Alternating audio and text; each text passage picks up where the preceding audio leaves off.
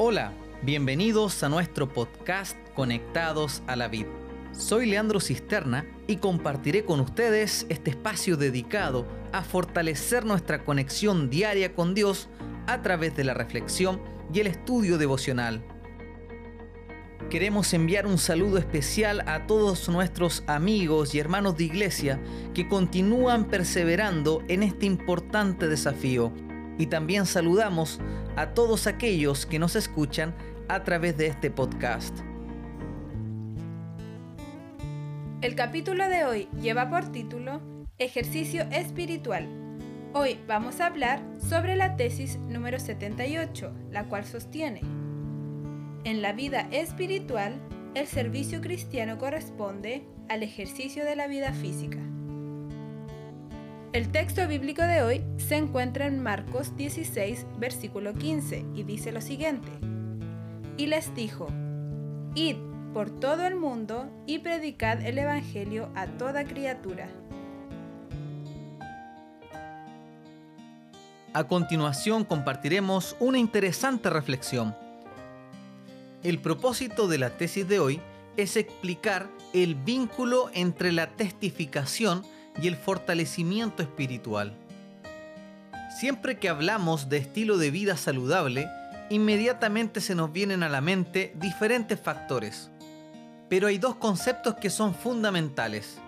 Estos son la alimentación saludable y el ejercicio físico. Ambos son necesarios para que nuestro cuerpo pueda estar en condiciones óptimas. Si tú te dedicas solo a alimentarte correctamente, por ejemplo, comes frutas, semillas, verduras, tomas agua, pero no dedicas tiempo a ejercitar tu cuerpo, muy pronto tus músculos se atrofiarán y tu apariencia no será la de una persona saludable.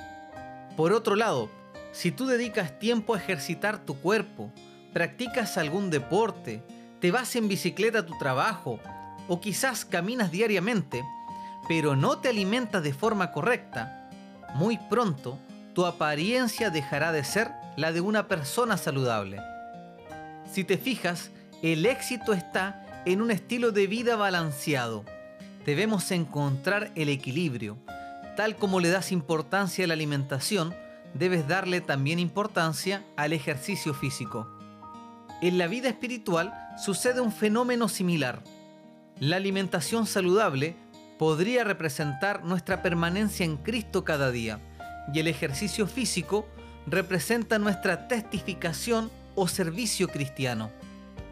Lamentablemente los seres humanos nos caracterizamos porque nos movemos hacia los extremos.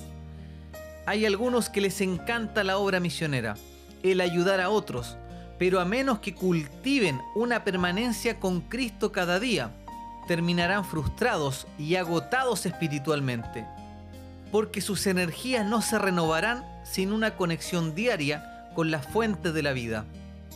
Pero también está el otro extremo, aquellos que solo dedican tiempo para buscar a Dios a través de la oración y alimentarse de su palabra, pero no testifican o no sirven a los demás. Muy pronto, sus músculos espirituales se terminarán atrofiando y se perderá el sentido de su búsqueda de Dios. Y aquí hay un principio importante. Es vital que se comience poniendo énfasis en las cosas espirituales, pero tan pronto como se pueda, debemos involucrarnos y participar activamente en los programas de servicio cristiano. La hermana White en El Camino a Cristo escribió lo siguiente, La fuerza se desarrolla con el ejercicio. La actividad es la condición misma de la vida. Los que se esfuerzan por mantener su vida cristiana, aceptando pasivamente las bendiciones comunicadas por los medios de gracia, sin hacer nada por Cristo, procuran simplemente vivir comiendo sin trabajar. Pero el resultado de esto, tanto en el mundo espiritual como en el temporal, es siempre degeneración y decadencia el hombre que rehusara ejercitar sus miembros no tardaría en perder la facultad de usarlos.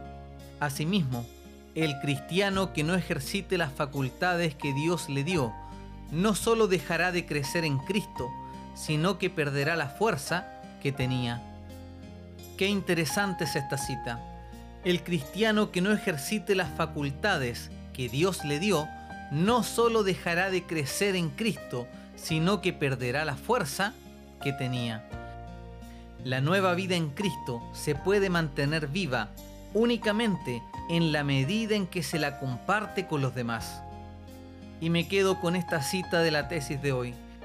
Lo único que impedirá que el fuego del reavivamiento se apague será el comienzo inmediato de la tarea de compartir las buenas nuevas con otras personas.